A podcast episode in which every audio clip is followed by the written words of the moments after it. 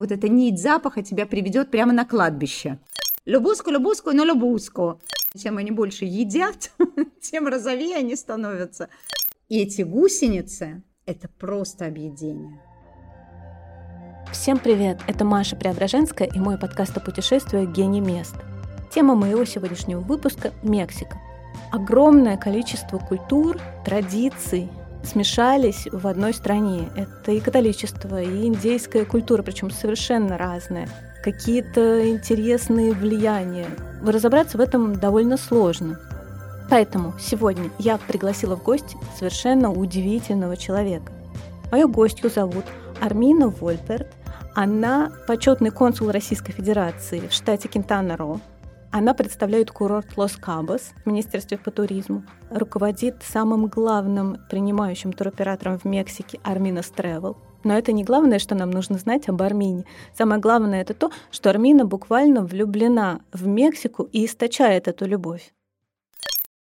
Армина, я вот начала говорить о том, как многообразна Мексика. В ней намешано огромное количество культур. Это, конечно, очень яркая этнографическая и культурная канва. Сколько нужно времени, чтобы во всем этом разобраться? Вы знаете, я же жила в разных странах, но я думаю, что такой антропологической интенсивности я нигде не встречала. Причем это приходит медленно, потому что ты приезжаешь в Мексику, у тебя есть определенные представления, которые, в общем, к действительности не имеют никакого отношения. И это у большинства людей. Это было не только у меня, я вообще ничего не знала о Мексике. И дальше начинается вот это открытие. Причем это открытие, оно начиная от соседей, да, мексиканцев, и заканчивая, там, я не знаю, археологическими зонами, музеями и разными географическими местами, которые совершенно рассказывают иную историю. Вот мое основное слово было, в моем ощущении восприятия Мексики – это удивление. Она все время удивляет. И она меня не перестает удивлять по сегодняшний день. Это действительно так. Я все время узнаю что-то новое. Это просто какая-то бесконечная история. Антропологическая, историческая, артистическая, невероятная. Я знаю, что у мексиканцев есть одна удивительная черта. Они очень доброжелательны. И порой эта доброжелательность поливается в то, что к чужакам они относятся чуть лучше, чем к своим. Безусловно. И это, в общем, был тот, наверное, фактор, который мне дал возможность в этой стране чувствовать себя так комфортно и войти в нее и иметь желание учиться. Потому что все равно, смотрите, у меня все равно бэкграунд Советского Союза, да, потом Израиль, и я нигде не принимала вот такой вот абсолютного, ну, правда, тепла и принятия. Оно на самом деле связано еще и с темой комплексов конкисты. Потому что мы же белые люди для них. Хотя я совсем не белая. Но меня, кроме как Гуэра, а это блондинка, здесь никак не называют. Я для них очень белая. Вот. И, безусловно, это э, эффект или такие отголоски такого социального явления, которое называется малинчизм. Вы слышали когда-нибудь о Малинче? Малинче, она была любовницей Кортеса, вообще она была рабыней, которую Монтесума подарил Кортесу. Малинча. Фигура Малинча – это один из символов Мексики. Вообще, если знать о Малинче, то можно, наверное, очень много знать о Мексике и мексиканцах. Достоверной информации, конечно же, о ней очень мало. Есть какие-то летописные сведения, есть какие-то записи конкистадоров о ней, но мы точно не знаем, когда она родилась, никогда она умерла, и даже мы не знаем, как точно ее звали. Известно, что это некая индейская девушка, дочь вождя, которая до какого-то момента жила прекрасно в своей семье. Потом отец умер, мать повторно вышла замуж, и девушку просто продали в рабство. Она была подарена Кортесу в числе других наложниц, по-моему, в числе 20 девушек. И вот тут ее судьба начала меняться. Кортес не сразу приблизил ее к себе, он отдал ее своему приближенному. Но потом как говорят, из-за того, что Малинча знала два языка, два индийских языка, язык майя язык ацтеков, ее приблизили к Артесу, и она стала не только его любовницей, она стала его верным другом, его переводчицей, его, можно сказать, дипломатом. Очень многие говорят, что Малинча предательница. Кто-то говорит, что Малинча спасительница, потому что если бы не она, то конкиста была бы более жестокой и кровопролитной. Говорят, что она очень огромную, на самом деле, роль сыграла в конкисте, потому что она была неким буфером между э, Монтесумой и, и, и Кортесом, и конкистадорами. И когда говорят о том, что предпочитают чужих своим, говорят о малинчизме. И вот это вот яркое, очень яркий такой пример мексиканского характера. Простой пример, да, если вы хотите получить работу, и на эту работу есть несколько мест, то босс, мексиканец, выберет иностранца, потому что по определению иностранец умнее для него, в его голове, при том, что он-то мексиканец, понимаете? Это очень забавно и очень удобно нам, как чужакам здесь. Хотя я, конечно, себя уже чужаком здесь не чувствую. Вы же уже больше 20 лет живете в Мексике. Больше, да, да, почти 23 года. Но похоже, что в душе вы уже стали коренной мексиканкой. Безусловно, безусловно. Причем уже и внешне я понимаю, что такая микрия общая, да, я, видимо, совершенно вливаюсь, и когда вдруг меня слышат и говорят, подожди, ну у тебя же есть какой-то акцент, это очень странно. Я, я говорю, нет, я мексиканка, и начинаю сразу хихикать, потому что акцент, конечно, есть. Вот. Но я чувствую себя, безусловно, если у меня спрашивают, к какой стране я отношусь, я, безусловно, мексиканка. Но при этом вы продолжаете путешествовать по стране и изучать ее. Вы знаете, у меня есть большое счастье. У меня такая работа – путешествовать по Мексике. Понимаете, у меня два в одном. Вот, поэтому я путешествую очень много. Я знаю страну, думаю, что гораздо лучше, чем большинство мексиканцев. Я им все время рассказываю про их Мексику. Потому что, безусловно, нет большего наслаждения действительно заезжать, приезжать в какой-то совершенно другой штат, слышать абсолютно иную мелодию акцента и видеть совершенно другие лица. Они же все очень разные. Этнические группы же, они и внешне очень отличаются. Например, если только в лингвистическом формате отличия, около 80 разных языков, на которых сегодня говорят. Каждая такая поездка – это иная страна. Мне это безумно интересно. Но вот из последних поездок, прямо перед пандемией, у меня была замечательная поездка в Сан-Мигель-де-Айенде.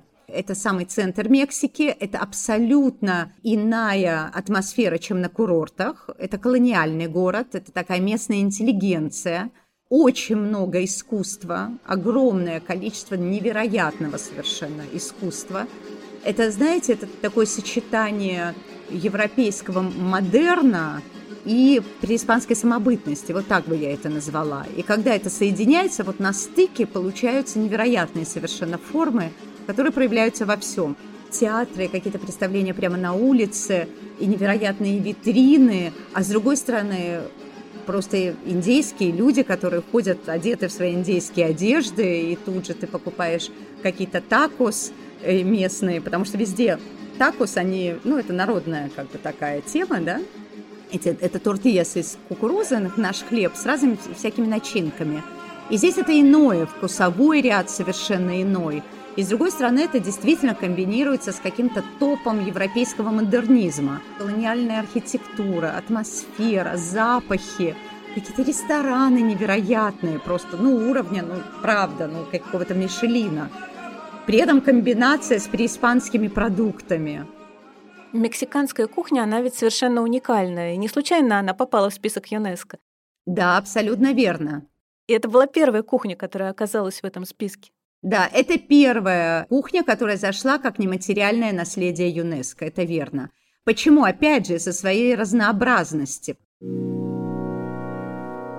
Мексиканская кухня. Мексика дала миру очень много продуктов, без которых мы сейчас просто не мыслим своей жизни. Это шоколад, это перец чили, авокадо. Кстати, о перце чили. На самом деле чили с индейского языка переводится как красный. С авокадо тоже интересная история. Оказывается, ацтеки еще 10 тысячелетий назад собирали авокадо в лесах и употребляли его в пищу. Потом они начали культивировать его. Наше современное слово авокадо произошло от ацтекского ахуакатл. Сегодня бы мы назвали это бубенчики или шарики. И да, это был символ плодородия. Если вы посмотрите, как растут авокадо, то вы сразу же все поймете. На самом деле кухня Мексики это есть отражение истории Мексики, потому что с приходом испанцев в XVI веке в кухню индейцев пришло очень много новых продуктов. Свинина, например, потому что индейцы ели птицу, индейцы ели даже змеи и ящериц в какой-то момент. Появилось оливковое масло, появились сыры, появилось очень много овощей. И таким образом кухня очень обогатилась. Даже названия мексиканской кухни, они связаны с историей Мексики. Вот, например, буррито. Слово переводится как «маленький ослик». Переселенцы в Америку просили, чтобы соотечественники присылали им э, вкусную мексиканскую еду. И вот эта еда приезжала на маленьком ослике. И поэтому они стали называть эти лепешки буррито. Вот, например, соус моли. Соус моли – это вот соусы из там, 20 ингредиентов. Кстати, это не преиспанская тема. Это тема как раз колониальная. В Пуэбле, в центре Мексики, в одном из монастырей – Э, одна из монашинок, она готовилась к приезду епископа, и у нее случайно упал шоколад в соус, который она готовила. И вот этот шоколад на, на этих 20 видах чили создал совершенно невероятный шедевр. Но этот шедевр, он очень разный. То есть, например, в Гуахаке даже проводят фестивали семи моли. Они все абсолютно разного цвета. Может быть, вы видели в фильме «Шоколад» с Джульет Бинош? Там была такая сцена, где она наливает этот соус, вот на вареную курицу, наливает этот соус, и сидят эти местные провинциальные французы, и прямо облизываются от этого вот шоколадная вот эта вся масса. Вот. Это только один из видов такого соуса. На самом деле их просто десятки, потому что везде разные перцы, везде разные сочетания и, соответственно, разные ингредиенты из-за просто географически совершенно разных продуктов. Мексиканская кухня — это ведь также и часть традиции и культуры. Но, безусловно, кухня, она же всегда часть антропологии, безусловно. Она всегда проявление верований каких-то людей, да, и это всегда связано с праздниками обязательно, да, определенные блюда подаются в определенные даты. И вот это разнообразие этническое, оно, безусловно, оно определяется и проявляется в этой кухне. Мы начали разговор о праздниках. А есть ли у вас любимый праздник? Да, есть. Я очень люблю День мертвых. Это мой любимый. А почему вы его так любите? Ой, вы знаете, он, он настолько философско правильно успокаивающий, потому что ты, как сказал об этом замечательно совершенно Октавио Пас, это наш Нобелевский лауреат, да, вот в этой книжке его чудесной, которая как раз получила Нобель э, «Лабиринт одиночества», и он там пишет, что житель Парижа или Нью-Йорка – боится даже произносить ему слово «смерть», обжигает рот. А мы играем с этим словом, мы с ним заигрываем, мы все время со смертью заигрываем. И вот это отношение к этой смерти и вся красочность, которая сопровождает этот праздник, мне это, ну, очень симпатично, мне это очень интересно. Это алтари, ведь каждый алтарь это, – это проявление истории семьи. Все алтари абсолютно разные, а их ставят в каждой семье. Почему? Потому что в каждой семье были свои любимые блюда у усопших, и стоят свои лица. Поэтому это просто миллионы каких-то историй, которые вот в контексте вот такого философского отношения жизни и смерти. Мне это очень нравится. День мертвых. Как ни странно, День мертвых – это самый яркий, красочный и, можно даже сказать, радостный мексиканский праздник. Конечно же, как и все в Мексике, День мертвых восходит к индейским традициям.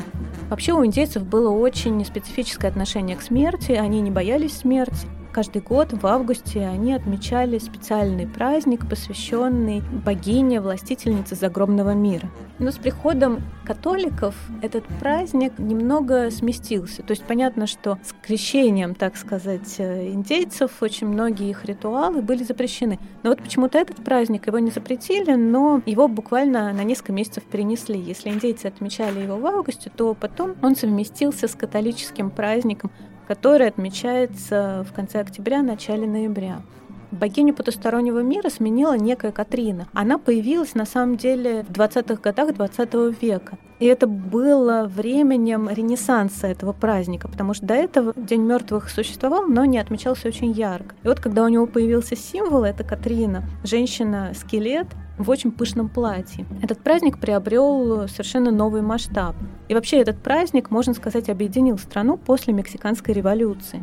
Если вы хотите познакомиться с этим зрелищем, то просто посмотрите первые кадры фильма «Спектр» из Бондианы, и вы увидите, как по Мехико идет огромная процессия со скелетами, с какими-то ростовыми куклами, люди украшены цветами, а потом герой Даниэла Крейга выходит в окно, как водится, там и кого-то убивает. Но надо сказать, что в фильме Сэма Мендеса по цвету это все не очень достоверно, потому что этот праздник действительно яркий. Люди надевают оранжевые одежды и несут оранжевые цветы. Он оранжевый из-за вот этого священного цвет, цветка, который выращивают как раз к этому празднику, он начинает цвести. И все люди, вот эти огромные букеты цветов, во-первых, они ставят дома. И это очень терпкий запах. Я даже писала несколько статей о том, как вот этот запах, ты можешь по запаху выйти, прямо вот эта нить запаха тебя приведет прямо на кладбище. Потому что надо приходить и надо общаться с усопшими, и они там сидят всю ночь. Праздник длится несколько дней, 31 октября, 1-2 ноября – один день посвящен, по-моему, 2 ноября посвящено детям усопшим. Вот. И все приходят на кладбище. К сожалению, в этом году это было отменено. Все приходят и все общаются со своими родственниками. Они просто разговаривают с ними. И вся, естественно, могила в этих цветах. И они приносят еду. Очень много запаха еды, свежей, горячей. И вот этот терпкий запах горячей кукурузы, потому что это, безусловно, ну, базовая еда. Так что это и запахи, и цвета, такое присутствие очень яркое. Кстати, не все знают, что именно Мексика подарила миру кукурузу. Да, это верно. Кукуруза – это очень важная тема. Это, безусловно, такая базовая диета. По преданию, из желтой кукурузы родились люди, а из белой кукурузы родились боги. Или наоборот, я могу ошибаться. Но эта тема все время муссируется, потому что, хотя не только белая и желтая кукуруза есть, она есть и фиолетовая, она есть и черная, и фактически зеленая, и абсолютно белая. В общем, это очень интересно. Но сама масса кукурузная, она очень интересно готовится. Вы знаете, как готовится масса для того, чтобы делать хлеб? Рассказать вам? Нет, не знаю. Расскажите, пожалуйста. Кукуруза, початки кукурузы высушиваются – и потом снимаются сами зерна, абсолютно сухие, сморщенные. Их заливают водой, в эти большие кастрюли с водой и кукурузой засыпают мел. Огромное количество мела. И вот на этом меле это все выстаивается, и зерна кукурузы разбухают, и верхняя корочка снимается, она как бы очищается. Потом вода сливается, то есть это стоит целую ночь, вода сливается – и кукуруза уже перемалывается вместе с этим количеством мела. И это, в общем, обеспечивает невероятные совершенно зубы, кости мексиканцев. И чем, естественно, люди более индейские, то есть чем больше кукурузы они едят, тем лучше у них эти кости и зубы. Продолжая разговор о традициях, я хочу поговорить о верованиях мексиканцев. Здесь же тоже сохраняется этот симбиоз разных культур и ритуалов. Вы знаете, этот симбиоз, он уникальный, конечно, потому что в любой католической традиции вы найдете, безусловно, ну, как и везде, в принципе, в христианстве вы найдете основу основ языческих традиций, да? Здесь абсолютно то же самое. И даже, например, если мы говорим об основной святой католической, да, это святая Дева Гвадалупе, и э, ее базилика – это второе по важности место паломничества для всех католиков мира. Дева Гвадалупе, она же совершенно индейская женщина. Но таким образом легче было сделать эту конкисту спиритуальную, потому что образы этой конкисты перекликались с самими людьми, понимаете, самими индейцами. Поэтому много очень таких моментов, которые просто помогли индейцам перейти в католицизм и Мария Дева Гвадалупе – один из трюков. Но, тем не менее, многие индейцы Мексики сохраняют свои традиции и продолжают жить так же, как жили их предки. Я, например, знаю, что на Юкатане индейцы до сих пор живут в традиционных домах и даже спят в гамаках. Да, это верно. Фактически все индейские вот этнические группы, которые не переезжают в города, они живут так, как жили их предки. Гамак, эта тема все-таки ее привезли испанцы, но на Юкатане они исключительно удобны, потому что это большие семьи, которые находятся в одном помещении в жарком климате. Поэтому гамак, естественно, вывешивается там в, в доме майя классическом нет. И в этом, в этом контексте мы говорим исключительно о майя, когда мы говорим о Юкатане, да? Просто когда говорят о Мексике только майя, это совершенно несправедливо, нас гораздо больше. Но вот классический индейский дом майя – это две двери, там нет окон, то есть это два отверстия, одно напротив другого. И гамаки привязываются просто днем, и, соответственно, ваша спальня превращается в салон. Вы переходите прямо в кухню. Такое же помещение, только меньше, и там горит костер. И прямо на костре готовятся и кукуруза, лепешечки, и фрихоль, это бобы, да, обычно черные бобы, которые вывариваются, из них делается паста и так далее. А могут ли туристы как-то ближе познакомиться с жизнью и бытом индейцев? Безусловно, вот в этом плане Юкатан просто невероятное совершенно место для туриста, потому что, с одной стороны, вот чем дальше вы отдаляетесь от побережья Карибского моря и вот этой сети отелей, и туризма как такового – тем ближе вы приближаетесь, естественно, к аутентике Мексики.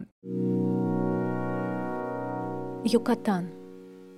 Полуостров Юкатан – это уникальное место с исторической, с археологической, но и с географической точки зрения тоже – если подняться на один из древних памятников Юкатана, на вершину пирамиды и посмотреть оттуда, то можно увидеть, что на Юкатане нет рек. Там действительно почти нет рек, потому что все эти реки и даже озера находятся под землей. Удивительно, но в V веке индейцы переселились из более плодородных областей вот в такой засушливый равнинный Юкатан. И говорят, что это переселение было связано именно с подземными источниками воды. Сегодня мы называем их синотами. На индейском языке это звучит примерно как снот. Индейцы считали, что это священные, я не знаю, колодцы, священные пещеры. Они сбрасывали туда вещи ценные, золото, более подробно синоты начали изучать в 70-х годах XX века. И связано это было с тем, что начались нефтяные разработки в Мексике. И вот оказалось, что давным-давно в это место упал гигантский метеорит. То есть его кратер соответствовал рельефу этих рек и озер. Исследователи нашли залежи иридия и поняли, что иридий никак не мог попасть под землю Мексики, кроме как из космоса. Сейчас существует гипотеза, что именно в момент падения этого метеорита исчезли очень многие животные, растения, изменился рельеф, что именно тогда погибли динозавры. Метеорит упал 64 миллиона лет назад. И вот за эти миллионы лет на земле Мексики сформировался вот этот ореол из озер, подводных рек, которые до сих пор исследуются учеными. И когда вы отдаляетесь на Юкатан, на полуостров Юкатан, а это довольно большой полуостров, это пять разных штатов Мексики, все они относятся к культуре майя. Вы проезжаете обязательно через деревни. С одной стороны, вы видите, как эти люди живут, а с другой стороны, вы можете поселиться в отелях-бутиках, которые называются «Имение Юкатана» или «Асендас де Юкатан». Дело в том, что по всему Юкатану испанские колонизаторы строили свои дома – а вокруг выращивали хенекен. Это так называемое зеленое золото или кактус, из которого добывали нити. Это было базовое волокно. Из этого делали одежду, из этого делали гамаки, из этого делали морские вот эти все веревки. Поэтому это было зеленое золото, и они очень хорошо на этом зарабатывали. Это были невероятные такого испанского плана фазенды, да, вам больше, наверное, знакомо это слово – Фазенда это на португальском, а Асенда это на, на испанском, естественно. И вот эти дома, после того, как вся эта коммерческая тема ушла, там, в связи с целым рядом факторов экономических, они просто их оставили и уехали. И вот эти невероятные совершенно имения, как призраки, были разбросаны по всему полуострову Юкатан. Вообще между деревнями, абсолютными индейскими деревнями Юкатана. Потому что все эти индейцы работали на этого патрона. А патрон потом уехал, и они вернулись в свои дома и, и продолжали там жить. И продолжают. И из них сейчас сделали просто невероятные совершенно отели-бутики. То есть один из них, например, два года подряд берет позицию лучшего отеля мира. Вы выходите за ворота этой осенды, вы попадаете прямо вот в эту самую деревню и видите, как эти индейцы живут. Это очень здорово. Мексика — это ведь место с огромной концентрацией разных археологических памятников.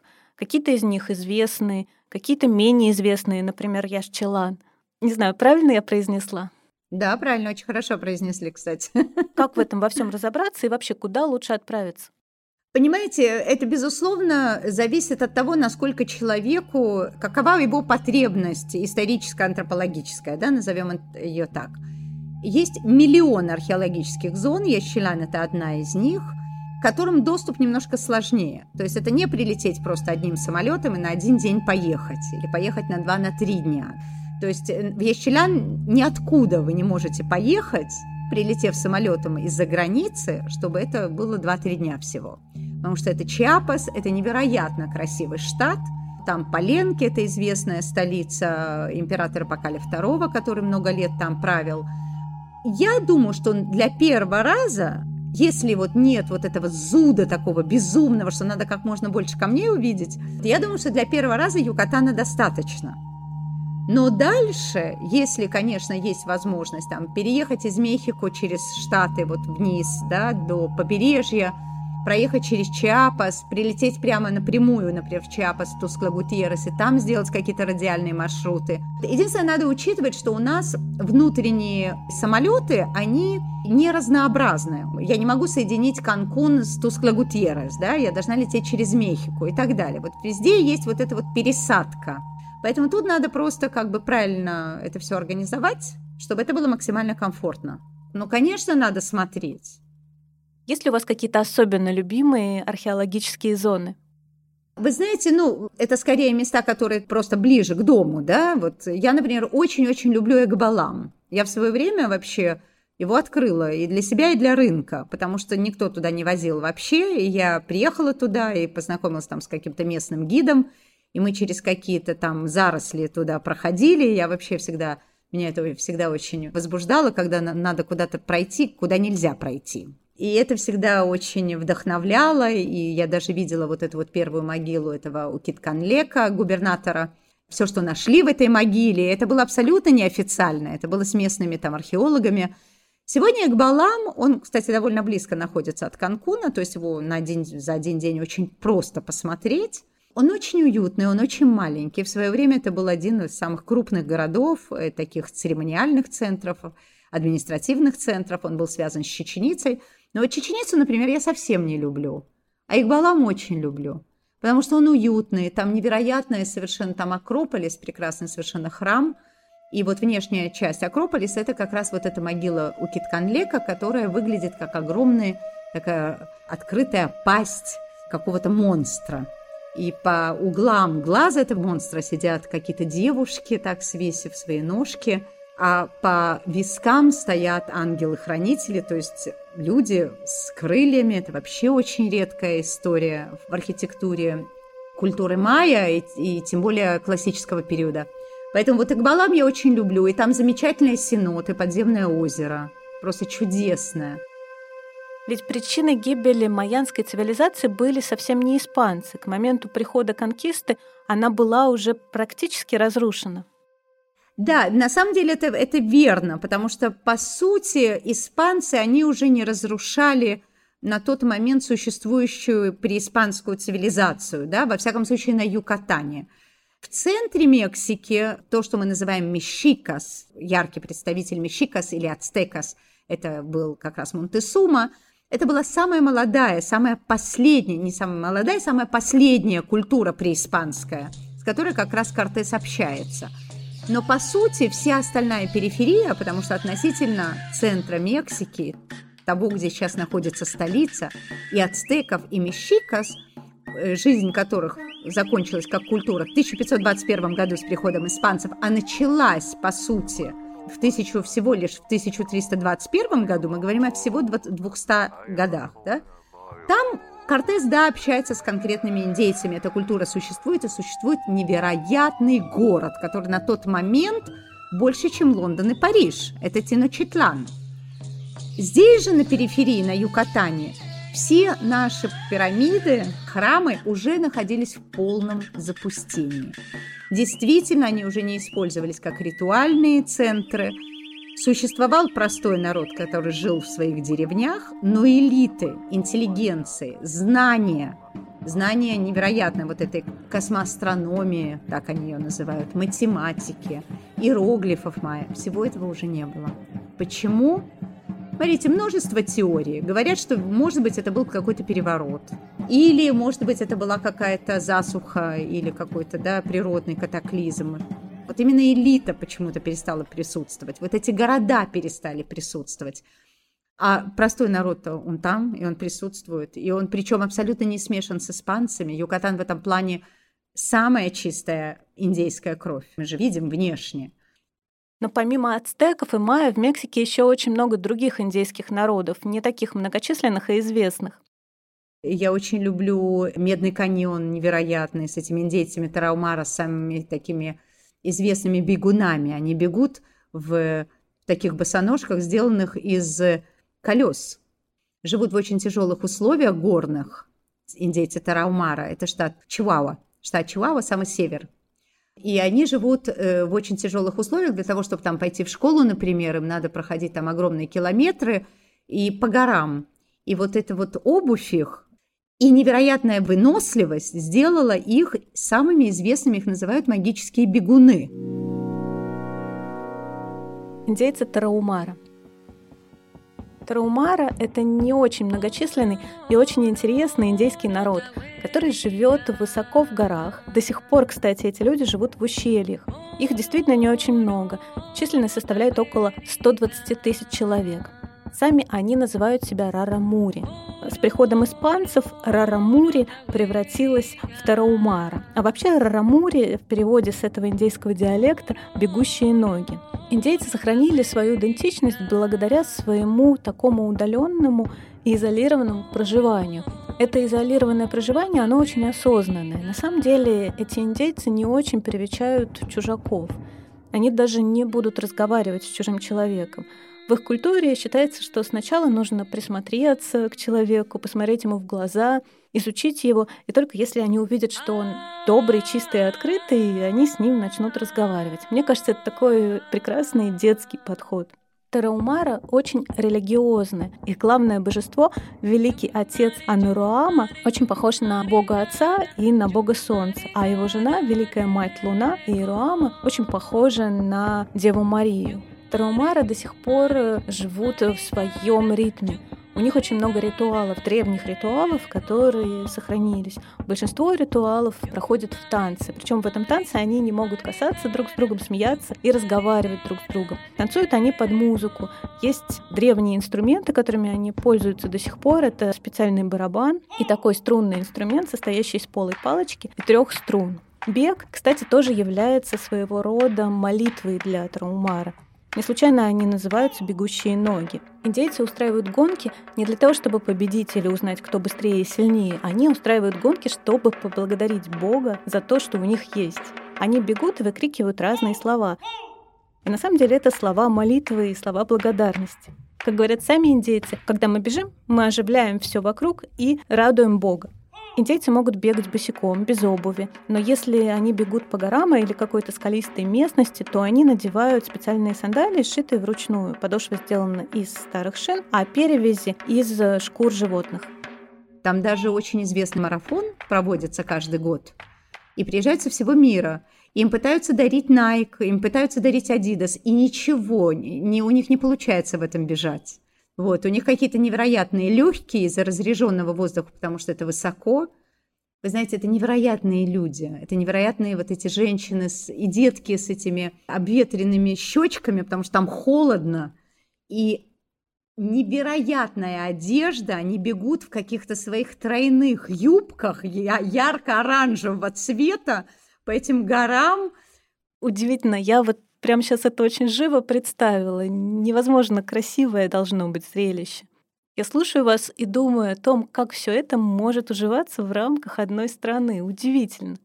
Да, это, э, это совершенно верно. Вот это замечание, это то, когда я пытаюсь объяснить, что Мексики не существует как одной страны, понимаете, потому что, да, политически это называется Мексика.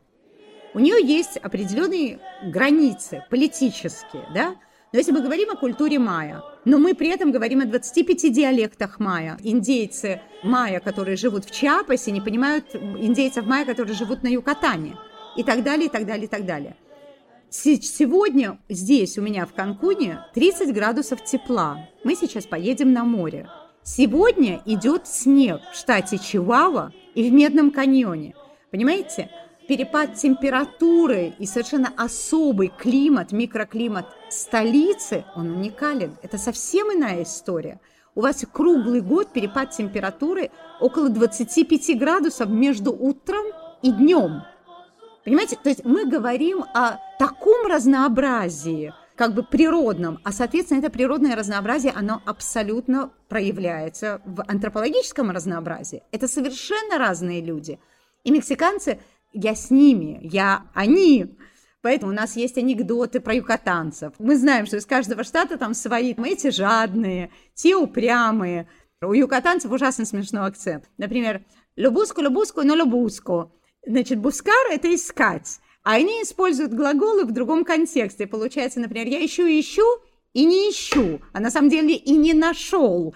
То есть и все остальные мексиканцы издеваются над этими юкатанцами, потому что вот у них даже чисто лингвистические форматы смысловые отличаются от соседнего штата. И это бесконечно, то есть это 32 штата, ну, скажем, 32 разные страны, но на самом деле их больше. Хочу добавить также и то, что Мексика — это еще очень разные пейзажи, вот буквально по цвету разные. Я слышала про розовую воду и розовых фламинго в Лос-Колорадос. Да, на самом деле таких мест очень много. Розовый фламинго – это такая классика. Кстати говоря, совсем недалеко от Канкуна, то есть можно просто на один день поехать. Вот если вы представляете себе карту Мексики, да, и вот ладошка Юкатана, вот оно вниз, да, вытягивается Мексика, и ладошкой – выкладывается Юкатан. Вся эта дуга – это Мексиканский залив. И вот как раз там, на Мексиканском заливе, соль, соляные вот эти вот разработки. И именно в такой соленой и очень мелкой воде любят жить фламинго. Там есть несколько заповедников, это и в и Риолагартос. И они вот летают туда-обратно, здесь они высаживают деток, там они размножаются, тут они живут – но вы знаете, что они же рождаются белые, а они кушают просто определенный моллюск розовый, из-за которого вода розовая. И они тоже становятся розовыми. Поэтому там молоденькие, можно видеть, что они еще беленькие. А чем они больше растут, и, соответственно, чем они больше едят, тем розовее они становятся. Потому что там не только фламинго розовые. Там можно даже найти просто совершенно других птиц розовых, потому что они тоже это едят. Но для того, чтобы попасть к фламинго, вы проезжаете, например, через совершенно изумрудно-зеленый Мексиканский залив. Или пошел дождь, и вы едете просто по совершенно коричневой воде. И вы проезжаете через эти мангровые джунгли вот в такой пещере, и вам подмигивает крокодил. Поэтому это такое тоже не очень розовая реальность. Надо быть аккуратными. А с другой стороны, пустыня есть. Да, есть очень много пустыни. Вся северная часть, все, что граничит с Северной Америкой – вот, но там, да, действительно кактусы. А Лос-Кабос, вот это Баха-Калифорния, да, это вся вот эта косичка, которая находится на севере и спускается, помните? Вот э, под Аляской. А киты же спускаются, когда там становится холодно, они спускаются прямо к нам в Баху-Калифорнию. А Баха-Калифорния, она двойная, южная и северная. Соответственно, южная, там вообще соединяются все моря, и там как раз находится Лос-Кабос, невероятный курорт совершенно – Потому что это, безусловно, топовая, просто топовый курорт, очень дорогой, очень гламурный. И у множества звезд есть свои дома там в Лос-Кабос. Вы понимаете, что мы не можем с вами говорить о Мексике и не поговорить о главном алкогольном напитке Мексики. Нет, я не хочу вас спросить о текиле, а хочу вас спросить о напитке мескаль. Это удивительно модный сейчас напиток, насколько я знаю. Действительно, это модная наша фишка, потому что мескаль, он, то, что мы говорим, то, что мы называем артесаналь, он э, просто ручной работы. Потому что это же тоже, в принципе, кактус, это тоже агавы, он просто как бы иначе обрабатывается, он коптится, это другие штаты, это в основном Гуахака, хотя мескаль уже начинают выращивать и в других штатах. Его, да, он сейчас очень сильно поднимается в цене, у него такой очень характерный вкус э, копчености. Его делают из разных кактусов. И вот это испадин вообще это совершенно замечательный. Он есть и подержанный, и молодой. И это сейчас очень популярно. Плюс Обязательно, чтобы вместе с этим соль из гусеницы или саму гусеницу съесть. Подается гусеница, конечно, не живая, то есть, но это та гусеница, которая растет в самом кактусе. И вот с кусочками, с дольками апельсина и вот этой соли на перце, даже на цветах, например, э, растения хамайки, типа шиповника. И вот эта соль и эти гусеницы – это просто объедение. И они сейчас самые дорогие. Вот уже текила не такая дорогая, как мискаль, но это еще и потому, что производство, оно же не массовое. Знаете, это все вручную делается. Мискаль. Мискаль производят четыре сотни лет. И на самом деле история этого напитка, конечно же, восходит к индейским традициям. Но индейцы производили немножко другой напиток. Он не был настолько крепким. Это был ферментированный сок агавы, который использовался только для ритуалов, использовался жрецами. И обычно индейец не мог пить этот напиток, вплоть до того, что его даже наказывали за несанкционированное употребление вот этого сока. С приходом испанцев появилась и дистилляция – и таким образом сок агавы уже начал подвергаться совершенно другой обработке. Напиток стал более крепким. Индейцы продолжали его использовать, кстати, в своих ритуалах. Освещались постройки, благословлялись поля на урожай. Изначально сам сок, ферментированный сок, который делали индейцы, назывался пульки. Напиток, который был более крепкий и дистиллированный, он уже назывался мискаль. Само слово мискаль происходит от слов мелт, что значит агава, и икскали – приготовление пищи. Название очень говорящее, потому что агава действительно готовится. Изготавливаются специальные печи, погружается агава, и она печется в течение довольно длительного времени под землей, не закапываются в землю. И от этого мискаль приобретает свой знаменитый дымный аромат. И мискаль испокон веков пили. Испокон веков. Вы знаете, что испанцы запретили здесь делать. Есть виноградники, были виноградники там, как бы, ну, они привезли, естественно, но есть прекрасный климат для винограда, и можно было бы делать вино. Но испанцы в свое время запретили это, потому что они боялись, что Новая Испания может стать конкурентом испанских вин. Армин, вы столько всего знаете. Мне кажется, вы можете рассказывать о Мексике часами. Самое главное, что каждый раз это будет что-то новое и удивительное. Да, на самом деле это действительно так. И это главное, что это не заканчивается. Понимаете, это обучение, оно всю дорогу присутствует. Когда была пандемия, да, вот в, этот, весь, в этот период у нас есть некое ощущение постпандемии, потому что мы уже, в принципе, живем обычную жизнь и действительно в теплом климате, и у нас, ну, мы уже в зеленый цвет фактически переходим. Но когда не было туризма, я понимала, что я не могу говорить в своем обычном контексте и я поняла, что то, что у меня осталось, это вся страна. И все то, о чем я никогда не рассказывала.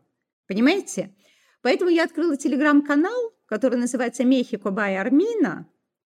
Поэтому, в принципе, если интересно про Мексику, про ее политику, про ее антропологию, какие-то исторические куски. Там, вы знаете, например, что был остров мексиканский, о котором просто забыли, и люди там погибли, потому что началась мексиканская революция а он был заселен, и там был даже губернатор. Понимаете, то есть есть очень много фактов, которые для меня ежедневно просто открытие.